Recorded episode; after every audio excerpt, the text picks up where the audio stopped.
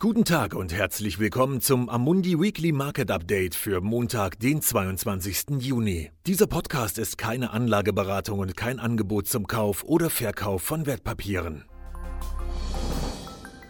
Was wir letzte Woche gesehen haben.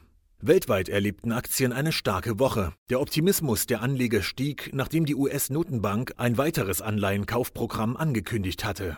Diesmal geht es um die Absicht, Unternehmensanleihen im Wert von 250 Milliarden Dollar direkt zu kaufen. Der Nasdaq und der Eurostox 50 Index legten in der Woche jeweils 3,7 Prozent zu, während der MSCI World Index um 2,1 Prozent höher schloss.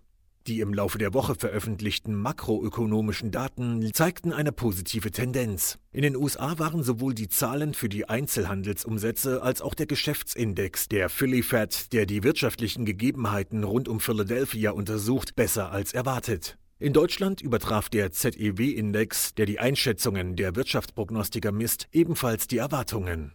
Die meisten potenziell negativen Nachrichten wurden schnell diskontiert. Ein Anstieg der Covid-19-Infektionen in Peking und einigen südlichen und westlichen US-Bundesstaaten brachte die Märkte kurzzeitig aus dem Gleichgewicht, wurde dann aber ebenso weggeschoben wie auch Nachrichten über Grenzkonflikte zwischen chinesischen und indischen Truppen.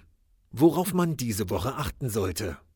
Die Staats- und Regierungschefs der EU werden weiterhin über einen maßgeblichen und ehrgeizigen Konjunkturplan in Höhe von 750 Milliarden Euro diskutieren. Unterstützt von Frankreich und Deutschland, aber von einigen Mitgliedstaaten, die einen sparsameren Kurs bevorzugen würden, in Frage gestellt, kamen die Gespräche über den Plan in der vergangenen Woche nicht voran.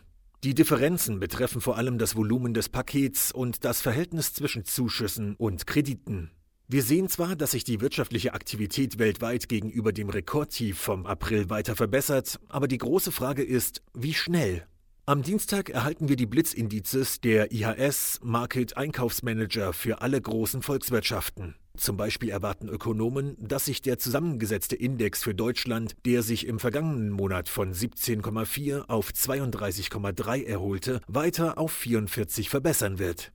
Dies wäre zwar ein weiterer erheblicher Anstieg, würde aber immer noch darauf hinweisen, dass die Wirtschaft eher schrumpft als wächst. Am Donnerstag werden die US-Aufträge für langlebige Güter für Mai bekannt gegeben. Diese gingen im April um 17,2 Prozent zurück, dürften aber im Mai um etwa 10 Prozent gestiegen sein. Diese Daten könnten einen guten Hinweis darauf geben, ob der Marktoptimismus der letzten Monate weiter unterstützt wird oder sich als falsche Hoffnung erweist. Abseits von den Wirtschaftsdaten wird für Dienstag erwartet, dass der britische Premierminister Boris Johnson die 2-Meter-Abstandsregel lockert und dass Pubs und Restaurants wieder öffnen dürfen, nachdem sie mehr als drei Monate lang geschlossen waren. Eine Sache noch.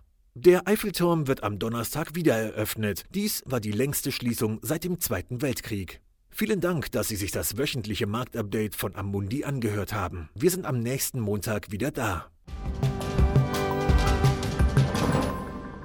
Dieses Material dient nur zu Informationszwecken, ist keine Empfehlung, Finanzanalyse oder Beratung und stellt keine Aufforderung, Einladung oder Angebot zum Kauf oder Verkauf von Wertpapieren und Dienstleistungen dar. Dieses Dokument wird von Amundi herausgegeben und sofern nicht anders angegeben, sind alle geäußerten Ansichten die von Amundi zum Zeitpunkt der Veröffentlichung. Diese Ansichten können jederzeit ohne vorherige Ankündigung aufgrund von Markt- und anderen Bedingungen geändert werden und es kann nicht zugesichert werden, dass Länder, Märkte oder Sektoren sich wie erwartet entwickeln werden.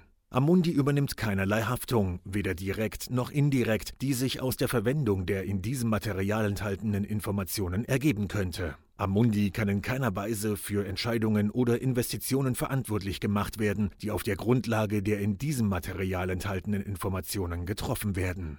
Die Prospekte und Kundeninformationsdokumente für die von der Amundi-Gruppe angebotenen Fonds finden Sie auf der jeweiligen Website.